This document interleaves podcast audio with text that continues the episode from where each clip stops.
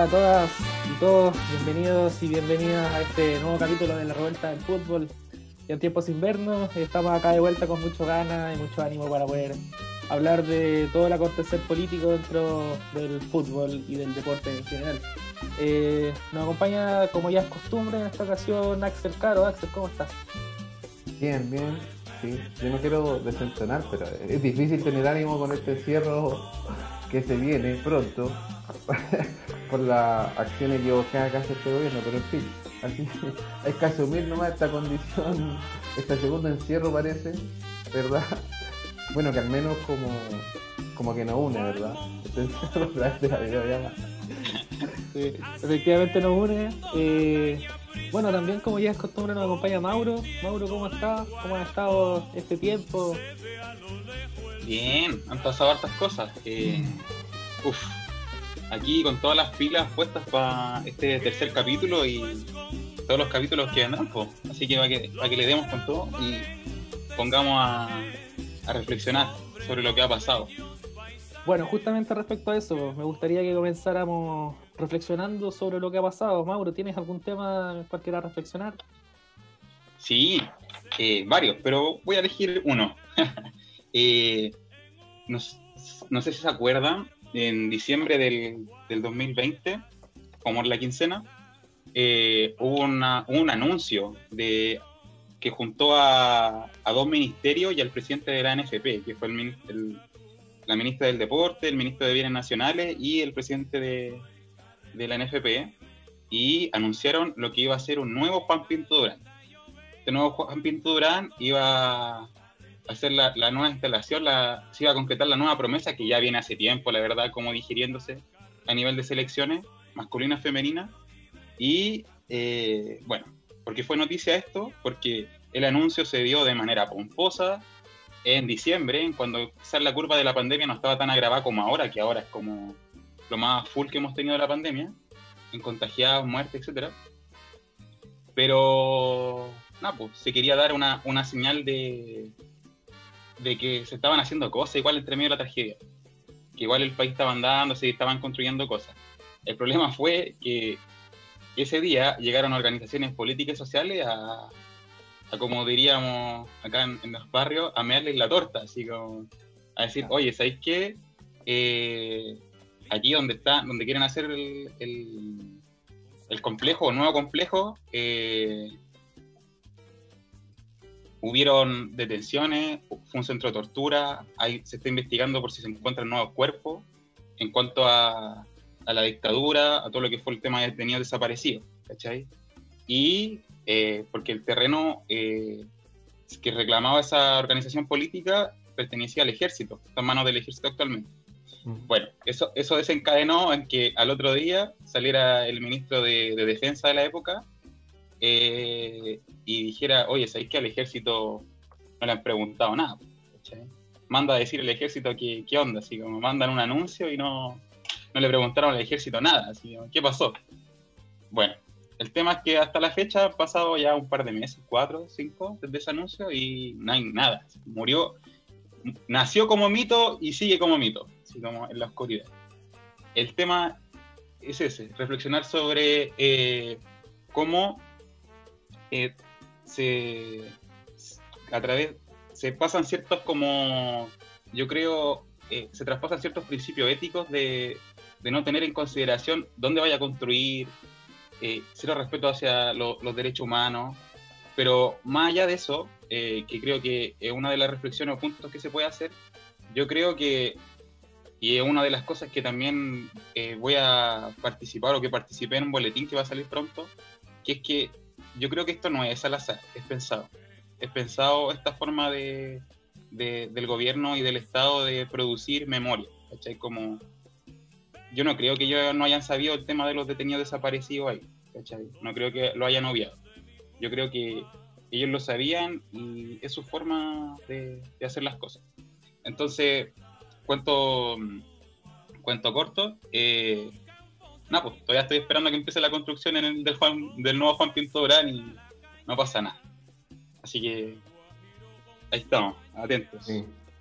Sí, yo, yo puedo aportar un poco a lo que habla Mauro respecto como a la política de reparación, a las políticas de la memoria en ese sentido. Yo creo que el caso de, del, terreno, del sitio, del ex centro de detención ahí en Cerro Chena, uno de los muchos casos, uno de los cientos de casos que suceden a lo largo de Chile donde el Estado hace caso omiso de, digamos, experiencia represiva o incluso para llevarlo como un plano, digamos, objetivo, o sea, lugares donde está judicializado casos de detenidos desaparecidos, casos de tortura, casos de detenciones ilegales, y donde a pesar de tener ese, digamos, conocimiento, eh, se privatiza, se construye encima, digamos, dañando eh, por otras vías, digamos, aplicando violencia política por otras vías, ya post, post periodo represivo, a las víctimas, ¿no? A las víctimas familiares y a la propia memoria del país.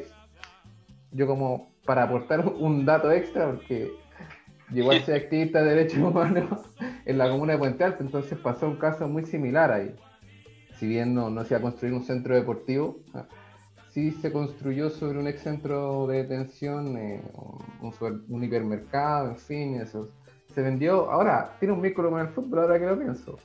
Porque esos terrenos que eran del regimiento militar de Puente Alto fueron vendidos a Miguel Nazú, un dirigente deportivo muy conocido.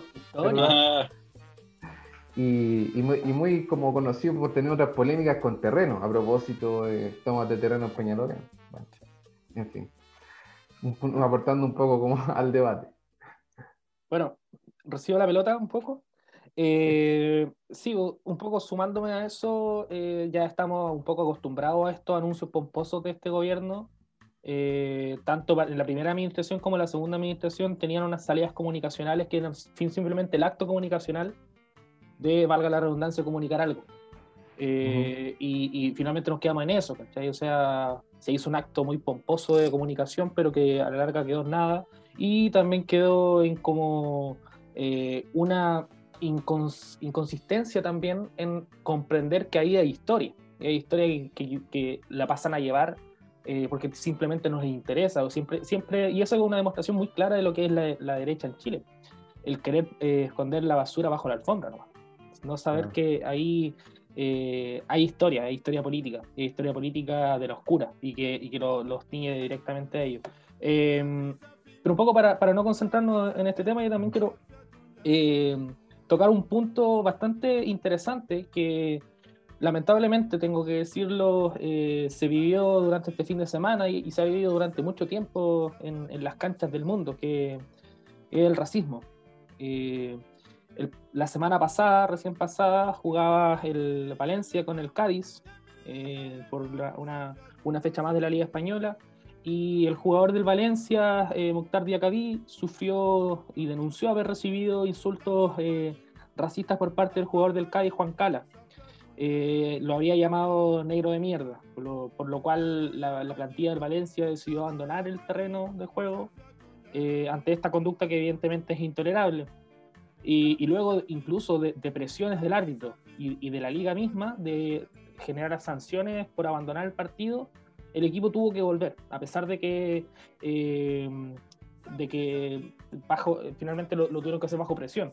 Y eso nos trae a colación y a recuerdo varios episodios de racismo que, que han existido y han sido bien llamativos en el fútbol mundial. Eh, un episodio bien reciente que no sé si lo recuerdan, pero en un partido de la Champions, cuando estaba jugando el PSG con el Estambul, eh, un cuarto árbitro trató de negro eh, a, a Chiller Pío Huevo, eh, y eso provocó que ambos, ambos equipos pararan el partido y lo abandonaran, retrasando gran parte del, partido. Y bueno, este cuarto árbitro quedó una sanción bastante corta en el fondo, porque lo, lo suspendieron durante un año otro caso que también es muy llamativo y, y, lamentablemente lo podemos llamar como llamativo es cuando al, lateral brasileño Dani Alves en un partido de Barcelona le lanzan una banana y él como que como un instinto reflejo fue comérsela simplemente y, luego eh, un poco a, modo de burla de esta, de esta acción que llevaron los hinchas del Villarreal como para tratar de ofender, él simplemente se comió el racismo, como un acto simbólico de eso. Muy bueno, bueno ese finalmente eso, eso reactiva y, y las ganas de poder eh, pelear en contra del racismo en el fútbol y la FIFA ha lanzado durante este último tiempo eh, eh, unas campañas y retomando nuevamente las campañas contra el racismo.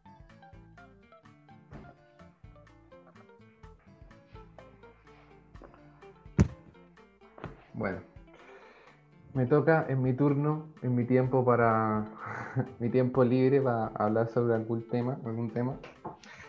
A ver, ¿por dónde empezar? Primero Yo te contar- complemento.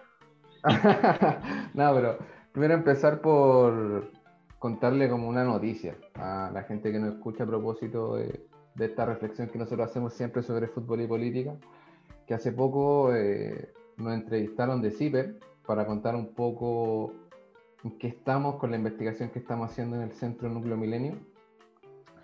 Y un poco adelantar como algunos hallazgos de la investigación, reflexionar un poco de un tema que, que se ha puesto, digamos, en discusión, el tema de las barras particularmente, y se ha vuelto como en discusión por a propósito, y este es el tema del que quería hablar, por la, eh, por, por la publicación de hace poco de un libro del el periodista Juan Cristóbal Guarelo, País Barra Brava, del que tengo que ser sincero, ¿ah? yo, yo no me he leído el libro, no, no, no he tenido, digamos, el tiempo eh, para leerme como en detalle estas, eh, est- este libro, que Bueno, no sé cuántas páginas. Salió, salió Mauro. esta semana.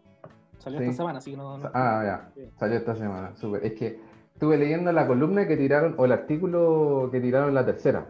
Entonces, a propósito de eso también en la entrevista nos preguntaron un poco como qué piensan ustedes de lo que escribió Juan Cristóbal, Guarelo, en fin. Pero, así que me gustaría un poco comentar y, y de, pronto como a ver si se extienden las palabras entre ustedes, empezar a comentar el libro y pese a que no lo he leído, pero quizás es una práctica que los periodistas, digamos, hacen también a veces cuando comentan los partidos sin, sin verlos, ¿no? Comentan la fecha sin verlos, ¿verdad? Cobresal versus La Calera, un partido que quizás tiene poca audiencia y esto después lo están comentando el fin de semana, o sea, el día lunes. No, pero igual podríamos sincerar que yo igual eh, lo adquirí y lo leí. Como dirían Ah, los, los periodistas, Mauro hizo la pega. Ah, la hice la P, me puse el overall. Eh, sí, no, es un texto que no tiene más de 100 páginas, 90 y poco, Eso. y como a los periodistas les gusta decir, es un texto llano, que se lee así planito, planito, así como lo voy a leer en un rato, en dos, tres horas, te sentás y la sacáis. Es como estar leyendo columna tras columna. Sí. Eh, y eso me permitió poder comentarle a Axel igual también algunas apreciaciones y que él me diera también como sus comentarios. Así que tampoco estáis tan desnudos como que no, no sepáis nada. Quería sorprender, pues quería sorprender con lo que hay. Campo de leer a Juan Cristóbal Guarelo atrás del artículo, no, pero claro, tuve la oportunidad de, claro, de que conversáramos anteriormente como con Mauri, con José, un poco algunos pasajes de este libro. Yo en concreto leí el prólogo que parece re- sintetiza la idea general que tiene el texto, a mi parecer. Aquí ya empezamos a hablar a título personal que es un poco como esta idea de, esta como cierta pseudo noción sociológica de como la cultura barra brava, donde Guarelo como que anticipa, primero narra algunos rasgos como de este grupo de apatotados, de violentos, de tipos que, de ventajeros habla en algún momento, de que tienen un discurso victimizante, en fin, como que intenta extenderlo también a otros grupos habla de los empresarios que también son así. En el fondo, yo creo que lo que está hablando propone, propone una noción cultural y está hablando un poco como de cierto abuso de poder, ¿no? O de la confrontación de poder. O sea, y esa es como, esa es como la hipótesis, siento yo, que intenta como enganchar como sociológicamente el texto en el prólogo. Ahora, no obstante, yo creo que tiene hay mucho, mucho que criticar, digamos, el texto porque repasa, repasa mucho sobre todo a la ciencia social, diría yo. Parece ser como un target eh, recurrente en la opinión de Guarelo. Sí, bueno, eh, yo debo confesar eh, que me gusta la pluma de Guarelo, me gusta cómo escribe. No sé si el contenido, pero me gusta cómo, cómo lo, lo- lo versa. Eh, mañana me llega el libro en este tema de, los confinamientos y, del, tema de los productos esenciales que, cambian día a día. Eh, no me ha llegado todavía, lo compré, eh, pero todavía no me llega. Pero nuestro amigo Mauro, fomentando un poco la piratería, nos compartió unas páginas. Eh, gracias, Mauro. Y, nada, yo creo, yo creo que aquí un, un, problema que, comete, que comete Juan Cristóbal y, creo que no se hace cargo un poco en, lo que escribe, es eh, uno, la arrogancia periodística, que es una cuestión que nos basurea a nosotros los artistas sociales y creo que eso no, no, sé, si, no sé si sea muy, muy positivo si queremos entrar en un diálogo, un debate bastante interesante, y en el fondo está este tema de la politización de las barras. Eh, eso por un lado. En segundo lugar, yo creo que comete un grave, un gravísimo error, que es comprender el sujeto barra brava como un ente unitario. Eh, y ahí es donde eh, considero que está la más grande falacia dentro de lo que argumenta él en su texto, o lo que trata de enhebrar un poco en su texto, que un poco lo, lo expresó también en la columna que, que, publicó en la tercera, que tuvo una réplica automática por, por, Pancho Malo, porque pensaba que el libro se iba a tratar de él, un poco egocéntrico el sujeto ese, eh, y por el Chino Ríos, que evidentemente no se leyó la columna, porque no supo en el fondo lo que estaba comentando. Eh, pongo en duda también si, si, sabe o no leer, a pesar de estudiar en el colegio más caro en Chile. Bueno, eh, Chino Ríos, caso aparte. Eh, el, el, tema es que yo creo que se peca un poco de entender que nosotros, lo que estamos un poco interesados con este tema, eh, estamos, entramos a estudiar este tema hace, desde, desde el estallido social.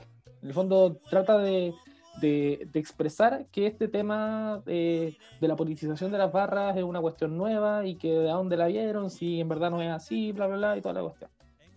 Cosa que yo también creo que es falaz, y quizás algunos colegas sí lo hacen, sí se han, sí se han colocado un poco de, este tema desde, desde ese momento, pensando que las barras eran un ente pero, pero nosotros, al menos acá en el grupo, nosotros sabemos que esa cuestión no es así, nosotros entendemos, y de hecho el, tópico eh, central de este capítulo, que, que, lo vamos a conversar más en extenso un ratito más, es desde cuándo podemos hablar de política en el fútbol, el barrismo específicamente. Eh, no, no, podemos hablar de política en, las barras simplemente desde, desde octubre del 2019.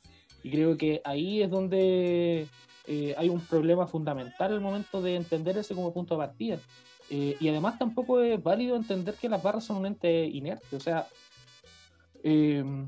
el mismo, eh, por ejemplo, el decir que las barras no hacen política desde su origen es también falaz.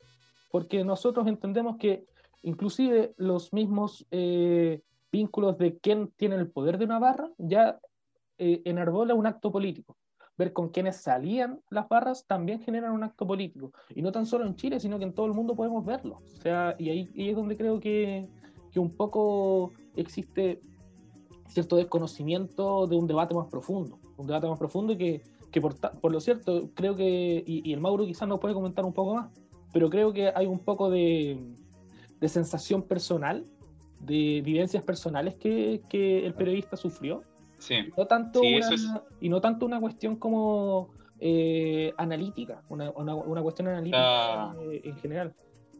Yo tengo, me voy a ordenar porque tengo que decir varias cosas. Eh, pero sí, primera persona, relato personal, así empieza el libro.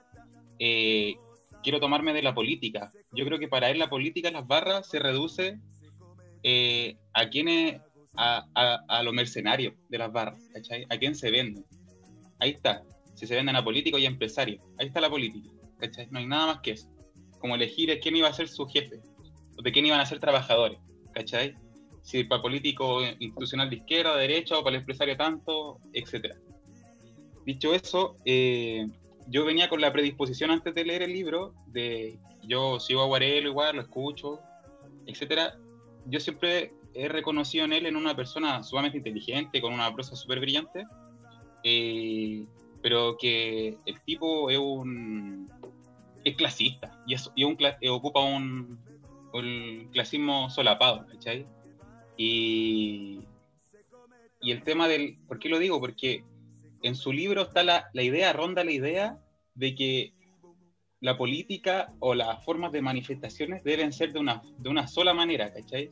Como toda manifestación pública, política debe ser bajo valores y principios democráticos y que ciertas personas están preparados para aquello. como que las expresiones populares, las expresiones eh, políticas populares, Guarelo barre con ellas, ¿cachai? Como que hay un desprecio, ¿cachai? El armar barricadas, el prender fuego a cosas que nosotros podemos analizar, y yo personalmente desde mi vereda creo que sí son expresiones políticas, de hecho son, son formas de experimentar la democracia, ¿cachai? Porque no todos nos comportamos de la misma manera en un régimen político, expresamos nuestra política de distintas maneras, ¿cachai? Quizá Guarelo está esperando que las personas la, o las barras la practiquen como él lo practicaría con un lenguaje sofisticado, ¿cachai? Profesional, pero no es así, bueno, las poblaciones no es así la, la, la forma de eh, expresión política. Lo otro que yo creo que es lo central y que creo que lo conversamos con el Axel, con José antes de, de esto, es que para Guarelo el barra, y lo dijo José también, lo del tema de lo unitario, es que las barras para él lo ve desde una identidad eh, esencialista. Como que las barras son una cosa y van a ser siempre así. ¿cachai? Y eran así, son así y van a ser así. Sin principio, una masa, sin proyecto, sin raciocinio, ¿cachai? Y una masa, finalmente. Se mueven como por inercia. ¿Te puedo sumar un, punto respecto a eso? Que yo creo que también es importante eh, mencionarlo, que existe una subcultura efectiva dentro de las barras. O sea, eh, existe una subcultura, existen sus códigos, existen ciertas manifestaciones concretas que se tornan hacia la opinión pública como actos violentos. En el fondo es quitarle el lienzo, el, recuperar el lienzo, el, el quién gana el control dentro de los espacios de la barra, quién, quién tiene el caballo en la Plaza Italia, etcétera, etcétera. Entonces, eh, creo que sí existen ciertos códigos, ciertas subculturas. Pero ahí donde, donde, se, donde se peca un poco también que está este, este tema de la política formal y la política informal. La política formal es aquella que se relaciona con el poder directamente, ya sea a partir del voto, ya sea a partir del lobby, a partir de, de las distintas expresiones con las instituciones formales. Pero la política informal, que es en el fondo lo que detalla Mauro, que son actos reivindicativos que van más allá de solamente, inclusive el prender una barricada o, el ir a votar. Eh, van también el tema de la organización, de generar una identidad en torno a un club deportivo. Y esa cuestión también es, parte básica de la organización política. Uno eh, le puede asociar un contenido ideológico a esa, a esa, cuestión. Por ejemplo, yo soy de Colo Colo, soy de la Universidad de Chile, etcétera, eh, y me siento parte de una identidad, que es el sentirse parte de un club de fútbol.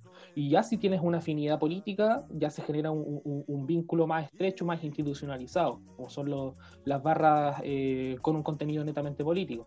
Ahora, también hay, hay actitud y expresiones que los mismos barristas nos han enseñado, estas organizaciones de recuperaciones de los clubes sociales eh, y deportivos. Creo que son una expresión política concreta. y, que, y, va más allá, por ejemplo, de la esta, esta, dicotomía entre lo formal y lo informal, sino que lo informal a veces también se torna dialogante con lo formal. Yo creo que ahí está la novedad del texto de, de Guarelo, ¿cachai? Que yo nunca se lo había visto. Que él reconoce que en, en las barras hay resistencia, hay grupos, ¿cachai? Hay piños, hay colectivos, hay asociaciones, pero las ningunea. ¿Cachai? Las minimiza. Dice que, no, dice que no son ni el 1%, ¿cachai? Como que dice no tienen peso ninguno. Como que se burla, busca los recursos semánticos en su, escrito para burlarse de ella, no explícitamente, pero sí lo hace implícitamente en el escrito. El, tipo inteligente, ¿cachai? Por eso yo parto diciendo que como que él ningunea, se ríe o desprecia como las expresiones eh, políticas y públicas de, de, los sectores populares, ¿cachai? Porque que yo creo que este son tipos de expresiones de esos sectores y como que la ve con desdén, ¿cachai? Como que, porque él tiene una cierta manera de, ver la política, de cómo se hacen las cosas. O sea, sí, hay como, perdona que para complementarte, sí, que yo creo que está exactamente mirando como de un enfoque como muy normativista, desde la tesis como civilizatoria, si podemos como citar autores a propósito de Norbert Elias y Leonín. Claro. Como esa idea de que como está esta subcultura o esta cultura como del como aparotado, así como de la violencia, y en el fondo fueron porque son como sectores de la sociedad que no se incluyeron en el proceso como de normalización de la conducta, básicamente. Entonces, desde ese lugar, obvio que, claro, desde ese lugar, obvio que eh, invita como a generar una como verticalidad como del criterio. Un elitismo, un clasismo, ¿verdad? Una verticalidad como hasta epistémica, porque no, como decirlo, pero yo creo que retomando un poco como la cuestión de la como de la política, yo creo que, y conectándolo, porque en gran parte de su texto también habla mucho sobre la revuelta social o, estallido, como usas esa palabra. Eh, yo creo que en el fondo, claro, este, este último movimientos sociales, esta última revuelta, fue una invitación un poco, o nos plantea un desafío de entender de otra manera el comportamiento político en general de la juventud popular. yo creo que replantea a propósito de como esta categoría que ustedes dan como de la participación formal e informal, yo en el fondo como que replantea, esto, replantea eso, o sea, no está planteándose en esa dicotomía, yo creo que las acciones directas, incluso hasta cuestiones muy criticables o que no gozan de la mayoría como fueron los saqueos en su momento en el inicio, en el fondo replantean esa, ¿qué, vamos a entender como comportamiento político, cómo lo vamos a entender, ¿verdad? cómo lo vamos a estudiar, qué papel ocupa la violencia, en fin, como yo creo que eso aportó el tema de la revuelta y un poco lo que no quiere ver, digamos. Guarelo cuando observa las barras, ¿cachai? Y también cuando él habla como de, un todo, ¿verdad? Como que pareciera que el barrismo cubre todo, el barra, el barra bravismo cubre todo a la expresión de, la gente que el se neo, el neo barra bravismo antifa. Claro, es que esa fue como un intento, él ocupa esa palabra, por eso lo dice Marín, eh, eso fue como un intento un poco como de introducir como algo de detalle dentro de su análisis como grande, ¿no? Como integral, que es loco. Yo creo que nos leyó, ¿eh? Yo creo que nos leyó.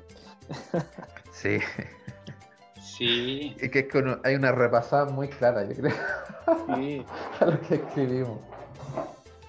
Oigan, eh, bueno, este tema es súper interesante y de hecho introduce muy bien lo que, lo que queremos hablar un poco en este capítulo, ¿cierto? Eh, y les planteo la pregunta para que hablamos, hablemos un poco, un, rato de esto. Eh, ¿Desde cuándo podemos hablar de política en el barrismo? ¿Es algo nuevo, como dice Guarelo? ¿Es algo ilusorio? ¿Es algo líquido? ¿Es algo ilusorio? A ver. A ver, a ver. tan raro como lo que acabo de decir. a ver, ¿puedo partir yo? ¿Y tengo alguna hipótesis al respecto? Sí. Eh, o sea, a, mí me gusta cuando, cuando yo me metía a ver el tema de, de, la expresión política en el fútbol y en concreto en el barrismo, a mí me gustó la idea de no plantearse como una esfera aislada de la sociedad, ¿verdad? Como qué es lo que sucede al, barrismo en concreto, sino plantearlo de la siguiente manera. Es decir, si yo veo la violencia en el barrismo, yo me pregunto, o yo lo planteo como cómo la sociedad en el fondo está ajustando, digamos, el problema de la violencia. No, no me pregunto por el barrismo en específico, sino, y hago la misma pregunta cuando es la reflexividad política. Entonces, ¿cómo se está ajustando la reflexividad política, la organización política, la expresión política en la juventud popular? Yo creo que por ahí, o al menos me gusta a mí entenderlo de esa manera. Y si uno se remonta como ocupando la historia, ¿verdad? ¿cuál es el origen del barrismo en Chile en particular? Tiene que ver como con la coyuntura política del fin de dictadura, digamos, o el periodo, ese periodo álgido de cuando se acerca el fin del régimen, ¿verdad? Cuando asoma la organización armada popular, que es el Frente Patriótico, por ejemplo, ¿verdad? Jornadas de protesta masiva, bueno, en fin. Yo a mí, así, haciendo como una sociología rápida, haciendo una sociología rápida, déjame terminar la idea, haciendo una sociología rápida, cuando uno piensa, cuando se mezcla el barrismo y la política, pareciera ser que es cuando más asoma, digamos, la expresión política de la juventud popular. Puede ser, ¿o no? Como a finales de la dictadura y ahora a propósito de la revuelta no sé, siento yo que hay una, hay una combinación ahí que podría como, que, a mí me gusta, digamos, combinar esos dos puntos. Por dar una hipótesis. ¿Qué pensáis? Yo no, yo personalmente no, estoy lejano a tu hipótesis que de, reflexionar esto. Eh, pero solamente quería hacerte el paréntesis de que Guarelo niega todo, toda tu hipótesis, la niega así absolutamente, ¿cachai? Y empieza, y empieza así de la siguiente manera. Se ha dicho que la, eh, la política de las barras inició en los 80, en el periodo dictatorial, dice, ya ven. El 83 hubo un partido de la selección chilena eh, con Uruguay el 11 de septiembre, se cumplían de años, ¿cachai? Y lo, y lo empieza mm, a analizar dice que hubo algunos castings y todo, pero que fueron cabros universitarios que se consiguieron entrar y fueron empatotes. Y que eso no reunía las características para decir que eh, era la, la, hinchada de las barras las que estaban contra la, la dictadura, sino que eran cabros universitarios acomodados. Después habla del caso de, de, la despedida de Elías Figueroa, el 84, que dice que más que ser una cuestión eh, antidictadura, fue una pasada de rosca nomás, que se tiraron un par de latas, un par de combos entre personas y nada. Y el 85 se habla de la, habla de la despedida de Caselli, ¿cachai? Y dice, no, pues ahí las juventudes comunistas, lo dice así, que estaban proscritas en ese tiempo, como estrategia política, fueron a comprar una entrada y coparon el, estadio, pero gritaron un par de cánticos y chao. O sea, decía, en vez de que el actor barra, sujeto colectivo barra, haya, se haya politizado, no, ocuparon su espacio nomás en el estadio, otros actores, ¿cachai? Universitarios, eh, una juventud de, un partido político, ¿cachai? Pero nada. Y entonces viene interesante su, su, contrapunto, pues, ¿cachai? Como intentar como votar todo, porque eh, también lo que uno podría... Eh, porque hace, él hace una genealogía o, en palabras como más eh, cristianas, populares, hace como una historización de dónde partiría esto. Y él dice que sí, vos parte como en los 90, a través de, o finales del 80, principios de los 90, pero al revés de lo que uno podría creer, porque yo no, y yo no sé de dónde lo saca, ¿cachai? Porque es, es como lo que él vivió, ¿cachai? Como su perspectiva, ¿cachai? No hay ni porque, bueno, para que la audiencia eh, sepa, la, la, hipótesis mía y las de José, las del Axel, nacen desde investigaciones que se hicieron en la época, con métodos científicos, ¿cachai? Desde las ciencias sociales, desde la antropología, la sociología, hicieron personas de carne y hueso que fueron al estadio, ¿cachai? Que estuvieron ahí así, con métodos científicos. Fueron a las pobres igual. Sí. O entrevistaron a gente que... Sí, pues. Y ahí podemos citar gente de la ARSIS, ¿cachai? Que eh, trabajó esa temática. Eh, y son numerosos los estudios, pero el tema es que Guarelo lo habla de su vivencia y él dice que estas barras fueron impulsadas por dirigencias, ¿cachai? Fueron financiadas, ¿cachai? Como forma de, gobernanza, tanto para, la, para el nuevo empresariado como para mantener controlados los clubes, ¿cachai? Y ahí hace una genealogía brillante sobre cómo se origina la Garra Blanca y la de la Chile. Y, ve, lo, ve, lo, político como relacionado a lo, a lo que hablábamos al principio, a lo formal son políticos en la medida en que tienen vínculos con sectores políticos de la institución y de la empresa, ¿cachai? Como ahí radica lo político, pero lo político como expresión de los sujetos desde la sociedad civil netamente, fuera como de lo formal, no aparece por ningún lado. Bueno, me, vestí de guarelo, eh, pero era, era para hacer el contrapunto al Axel, pero yo estoy con Axel, sí, sigo esa, esa línea investigativa.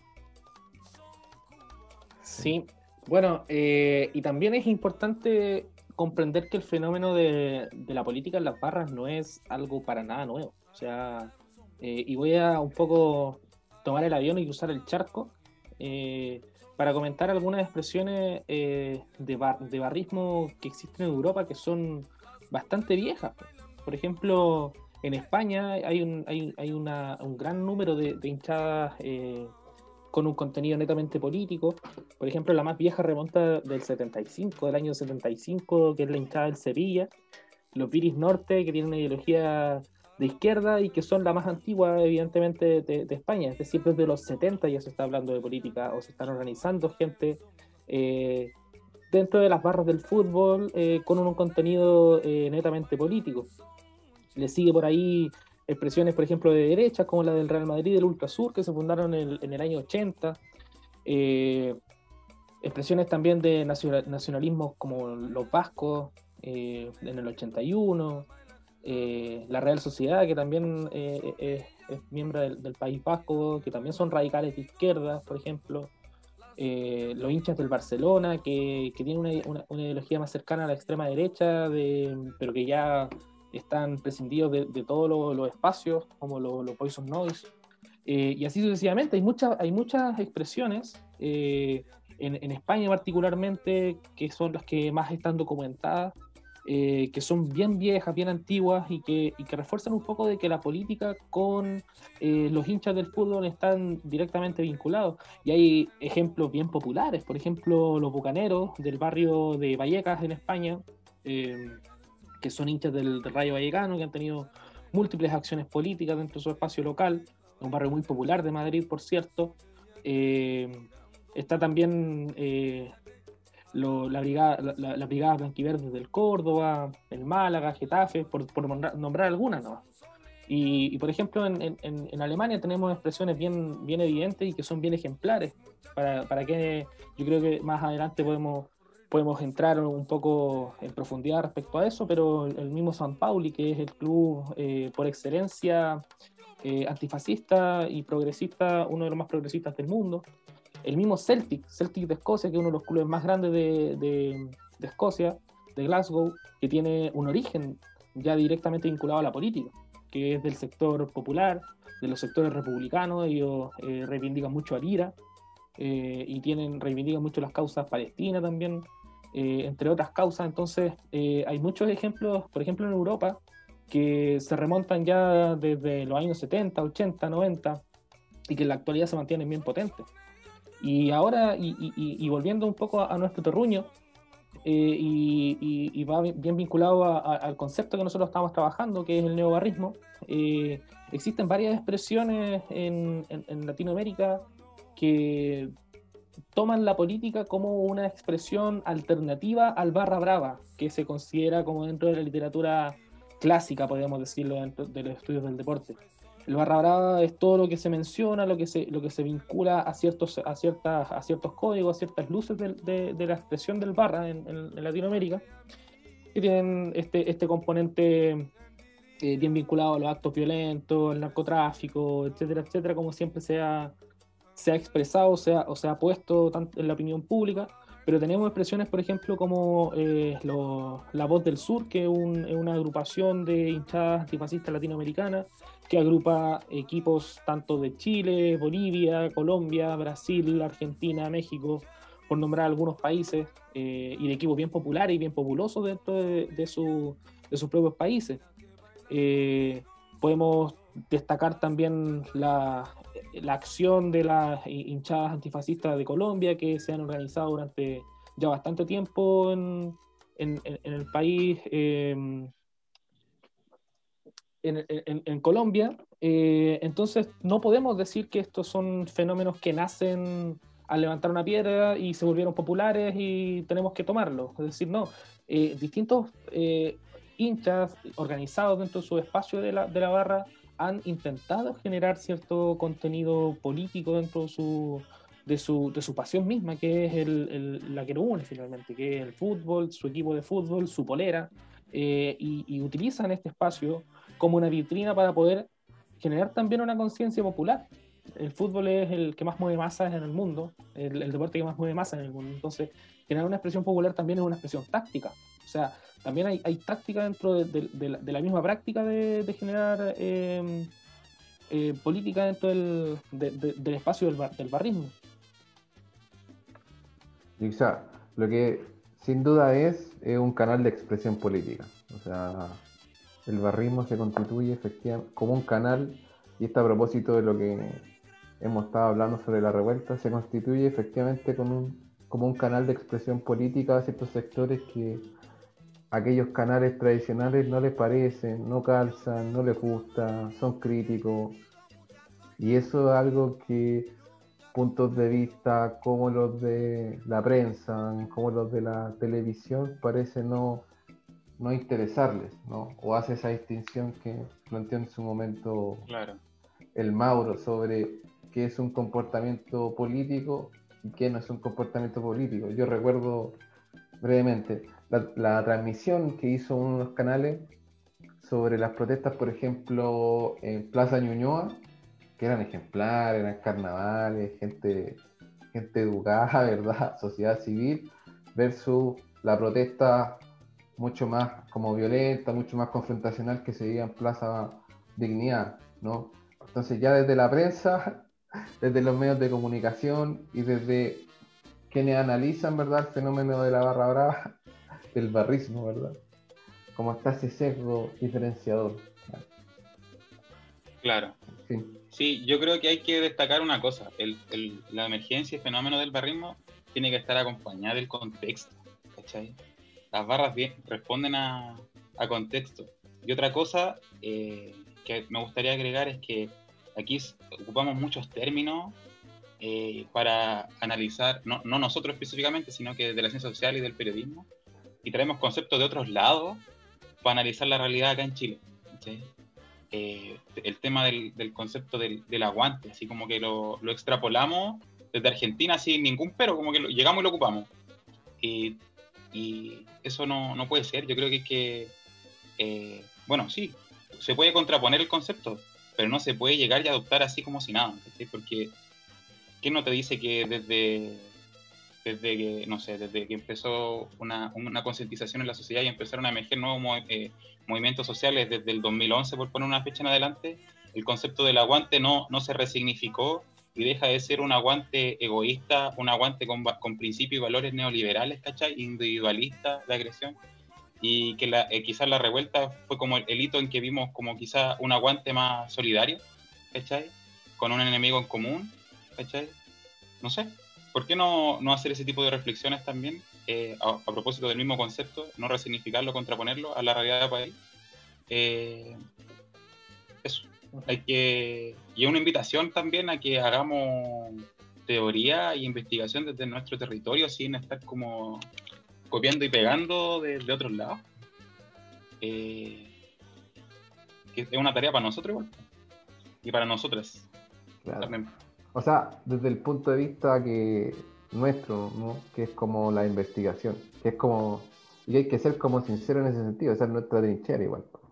A propósito que ahora ah, estamos como criticando un punto de vista más allá de que se particularice, por ejemplo, en Juan Cristóbal Guarelo, no es como el único que tiene esa opinión, digamos, en la prensa, ¿cachai? Para nada. No, es, mayoría.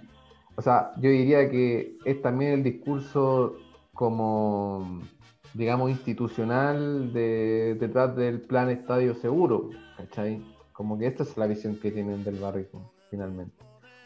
Ahora, a propósito de eso, eh, y como ya, vamos, vamos a buscar algo bueno dentro del texto. no, pero yo creo que el tipo hace una descripción como que de un periodo que estaba ausente, ¿no? Y que nosotros hemos discutido en el podcast anterior, que tiene que ver con la década, década del 2000, ¿o no? Que es un periodo para nosotros quienes ponemos como en relevancia o con cierta jerarquía el fenómeno, la expresión política, donde parece ser que esa expresión estuvo más ausente o quizás se expresó de otra manera, ahí como para el debate, digamos. Yo, yo tengo también como alguna hipótesis en torno a eso, a ver si esa forma hegemónica de ser barrista, de organización barrista, no fue, digamos, como producida también por la forma en que se administraban los clubes en ese momento, o por la forma en que se estaba introduciendo, digamos, una lógica más mercantil, ¿verdad?, de la sociedad anónima y cómo estos liderazgos, estas formas de ser organización, estas formas de anularse incluso políticamente, eran funcional a esa forma de administración del fútbol en ese momento. Y en ese sentido, el, tipo como que describe muy bien eso, o sea, por eso habla como brevemente, pero lo habla de Pancho Malo y otros liderazgos como particulares, que en el fondo en el análisis más objetivo, más como más objetivo en el fondo, uno se queda con el nombre, pero tiene que ir como a, la expresión de ese fenómeno, la expresión de esa forma de organización, la expresión de, como de la política, lo político que hay ahí. O sea, eh, y, tomando un poco de eso, no hay que obviar tampoco, y esto es un mensaje para todos y todas quienes les interese este tema. Eh, el barrismo igual tuvo su, periodo oscuro. O sea, eso, eso no, no, podemos tapar el sol con un dedo tampoco. O sea, sí hubo grandes eh, barras que estaban organizadas y que eran serviles a los intereses de la derecha. Y eso es un secreto a voces y ahí también eh, se comparte un poco esa lectura que, hace al menos Juan Cristóbal Guerrero en, ese, en esa columna que nosotros citábamos, eh, que escribió en la tercera hace, unas semanas atrás. Mm. existe, y, existe y también fue, no fueron episodios que oscurecieron esto, pero pero nada, nosotros eh, acá también tratamos de, un poco expresar que en, el fútbol, como en todos en todas, eh, espacios de, conversación política y de organización política, existen distintos bandos y eh, distintos tiempos para esos bandos. hoy día podemos decir que esa época oscura se puede dejar de lado ya. Un poco optimismo respecto a eso. es difícil que vuelva Pancho Malo a, la coordinación de la Garra Blanca es difícil que vuelvan las, esto. Ayúdenme ustedes, que el, hincha de la Universidad de Chile, el, líder, claro, todos ellos que tenían como vínculos también con la Fundación Pinochet, es bien difícil que eso vuelva. Y bien difícil que también, el mono vale, claro. que podamos eh, volver a, yo creo que ellos ya tienen un poco las puertas cerradas eh, dentro del espacio, a menos que exista un, león que nos despierte, como, como sí pasó en su tiempo, la derecha chilena de verdad financiaba sus campañas en base a estos soldados que tenían en distintas poblaciones. O sea, eh, eh, no, es un secreto, no, es, no es secreto de que grandes campañas, por ejemplo, Monkever, por, citar alguna, tenía vínculos directos con, con ciertos barristas y y emplazaban y, colgaban sus, carteles y todo. Esa cuestión que relata Guarelo sí es cierta, sí pasó. yo ya no veo tanto esa expresión. No te podría asegurar que eso pase. Oh, sí, y es lo que más, lo que más relata él, ¿cachai? Mm. Desde la DC, igual recorre varios partidos políticos, ¿cachai? Y como para dar cuenta de que eso era la política en las barras, ser trabajadores, ¿cachai? Soldados. Estos personeros. Sí, y eso es, la más fuerte expresión política de las barras en Guarelo. Claro, eh, claro, ese es el problema. O sea, es el problema si uno se queda con Guarelo. Pero si uno intenta como extender el análisis un poco más, uno puede encontrar ahí una caracterización como bastante buena como de ese periodo. Y eso es como lo que, digamos, puedo rescatar como a propósito de esto que expone desde casi de la vivencia como personal. Ahora, yo creo que mm, como la advertencia que pone el José, pues quizás quizás vuelven estos tipos de liderazgo. Finalmente, su florecimiento no es, quizás no fue orgánico, no fue una autorreflexión desde el barrismo, quizás fue, vino de afuera, y eso va a estar eso como que uno puede estar pensando en los nombres, digamos, pero sí pueden haber nuevos panchos malos, porque... Claro, sí, no, totalmente de acuerdo. Va a depender mucho del contexto también. y yo como yo creo que ya para que vayamos como cerrando, eh, quiero dar un, un, dato, un dato freak. Guarelo en un momento dice que él fue barra. sí, bueno, sí. barra brava de, de Magallanes. Sí, sí. No, de los 80, él dice. Él, él lo dice, tal cual. Es igual, de barrita, es igual de barrita que Piñera. Sí, no, igual de barrita. para que vean que, para que vean que su investigación fue en terreno. Claro. Él estuvo ahí. Con las botas puestas. Yo no sé qué diciendo eso. Oigan, eh, bueno, eh, ya para ir cerrando, eh, ¿les gustaría dar algunas palabras al cierre, recomendar algo? No sé. Sí. Bueno, cae de cajón mi recomendación, pues. Lo tengo aquí en mis manos, bueno, que no, no lo pueden ver, pero lo pueden escuchar. El libro de Juan Cristóbal Gualelo, País Barra Brava, de la editorial Debate, eh, tiene aquí en mis manos, bueno, tiene 90 y 97 páginas y se lee rápido.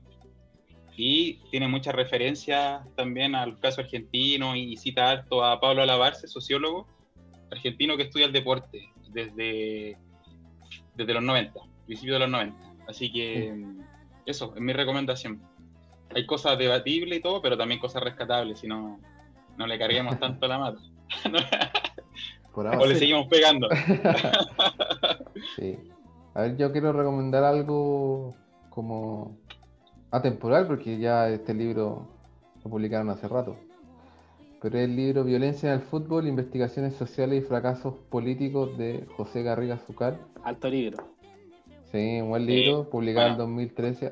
Lo voy a recomendar porque es un tema que no tocamos mucho a propósito del escrito de Varelo, que tiene que ver con el papel de la violencia y la tesis que tiene él de que la violencia pareciera ser que no se ha agotado, sino que permanece con una lógica como de interacción o una lógica de expresión o, una cuestión residual, cultural, perdón, cultural, este, cultura barra brava, y que, escucha, yo creo que es fácilmente refutable.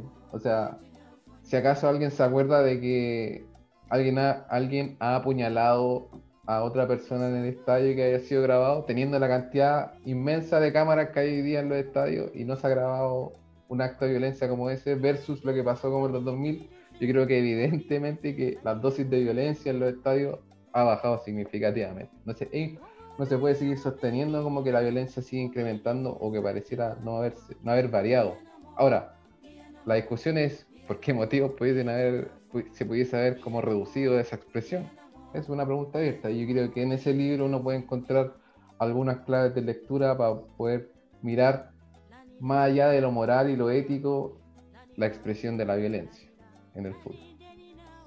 Bueno, eh, yo quisiera cerrar eh, un poco invitándoles a seguir nuestras redes sociales. Nosotros tenemos un Facebook y un Instagram, La Revuelta del Fútbol Podcast, estamos en Instagram en Facebook, ahí nosotros vamos a ir rebotando y hemos rebotado también eh, las recomendaciones, que ahí pueden ir buscando eh, las cosas que nosotros les, comentamos acá, los libros, los videos, los documentales, las películas, etc.